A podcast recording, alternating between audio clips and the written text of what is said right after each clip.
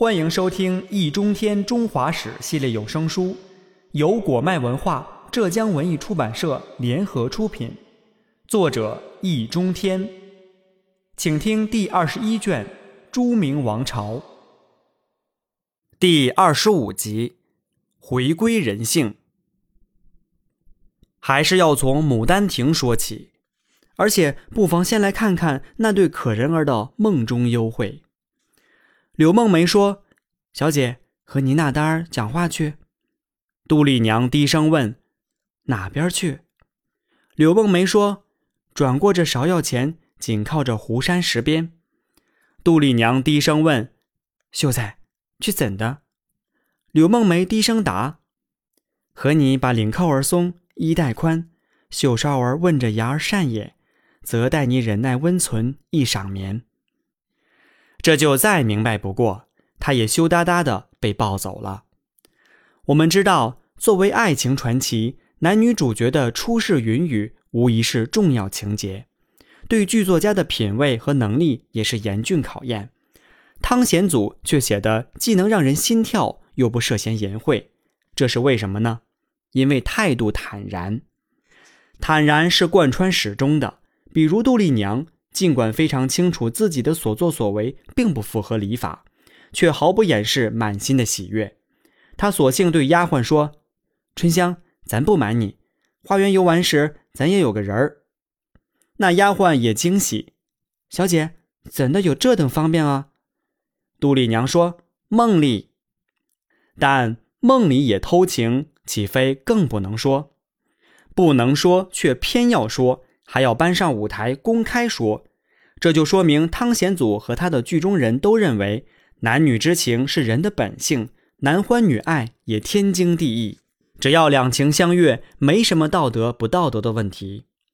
既然如此，有什么不可告人呢？因情成梦，因梦成戏，也顺理成章。现在很清楚，在汤显祖那里有两个世界，一个是物理和实证的，这就是现实世界。另一个是心理和虚拟的，这就是艺术世界。艺术世界以情感为本体，由想象来构成，看上去虚幻，却并不因此而不真实。汤显祖说：“地云里之所必无，安知情之所必有邪？”换言之，事物有事物的规律，情感有情感的逻辑。物理世界不可能的，反倒是情感世界最可能。在那里，一切都由情感主宰，生可以死，死可以生，所有的陈腐观念和僵化教条，在他面前都立即显得苍白无力，一文不值。这样的艺术世界，虚拟而不虚假，不虚假是因为真实，真实则因为秉持童心。童心是明中叶思想家李治的概念。这位特立独行的绅士是福建泉州人。祖上曾经娶色目人为妻，与穆斯林也有着千丝万缕的联系。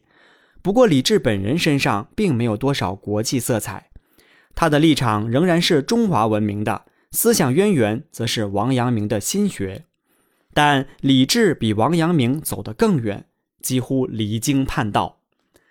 背叛表现为批判，批判的对象则是程朱理学培养出来的伪君子。李治说。这些人买地求风灯，盖房求安全，读书求金榜题名，做官求飞黄腾达，看风水求福佑子孙，没有一件事不是为身家积虑。但只要开口讲学，就口口声声批评别人自私自利，鼓吹自己舍己为人，难道还不虚伪吗？相反，那些市井小民就真实的多，他们从事什么职业就讲什么话。做生意就说生意，种田就说种田，这些都是毫不掺假、实实在在的有德之言，让人欣然接受，百听不厌。可见说话做事都有真有假，真假在于人，是真人就做真事说真话，是假人则做假事说假话。盖其人既假，则无所不假也。那么真假的原因又在哪里呢？在于心，或者说是否持有童心。童心是绝假纯真最初一念之本心，也是判断真假的唯一标准。道理则很简单：若失去童心，则失去真心；失去真心，则失去真人。人而非真，全不复有初矣。相反，童心未泯者，总有胸中有不可名状之事，喉间有欲吐不敢之物，口头有欲说还休之言。一旦触景生情，作品的诞生便如山洪爆发，不可遏制。而且宁可让不喜欢的人恨得咬牙切齿、欲杀欲剐，也绝不藏于名山，投之水火。换言之，真人有真心，真心是童心。那么，童心又是什么呢？私心。李治说：“人必有私，而后其心乃见。若无私，则无心矣。”按照这个逻辑，无私之人竟然要算没有心肝。如此理论当然会被视为异端邪说。许多文学艺术家，比如汤显祖和冯梦龙，却是李治的粉丝，因为李治明确指出：天下之至文，未有不出于童心的。只要童心长存，则文艺创作的生命之树就会常绿。累累硕果也可以是《西厢记》和《水浒传》，或者别的，不必非得讲什么四书五经和孔孟之道。显然，这是在为新型文艺背书和站台。事实上，李治对文艺界的影响颇大。公安三元之一的袁宏道的性灵说，便正是童心说的美学化。他不但主张真人发真声、写真文，而且认为，在审美趣味中最高级的，不是知有趣然无往而非趣的童趣，那是真情，也是真趣。难怪汤显祖会说。忙处抛人闲处住，百计思量没个未欢处。白日消磨长断句，世间只有情难诉。这是肺腑之言。不过，李治享有的盛誉似乎并没有给他带来幸福。他于五十三岁那年在知府任上退休，六十一岁时削发为僧。最后，在努尔哈赤创立八旗制度的第二年，由于监察官员的举报而被捕入狱，罪名是聚众淫乱和蛊惑人心。尽管当时意大利的天主教传教士利玛窦已在朝廷活动，却并不意味着当局开放了意识形态，更不意味着卫道士们会对自由思想宽容。意大利式的文艺复兴在大明并无可能。被捕那年，李治七十五岁。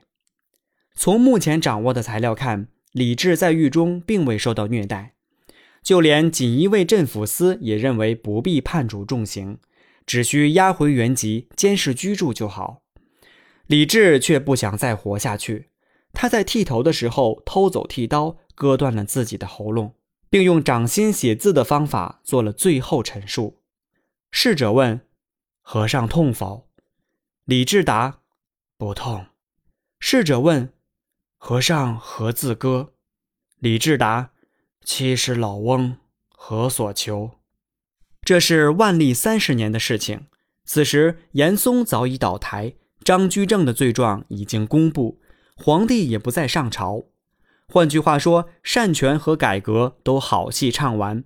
随着李治的脱离苦海。朱明王朝就像自己断了喉咙一样，再也发不出声音，变得沉闷无聊，了无生气。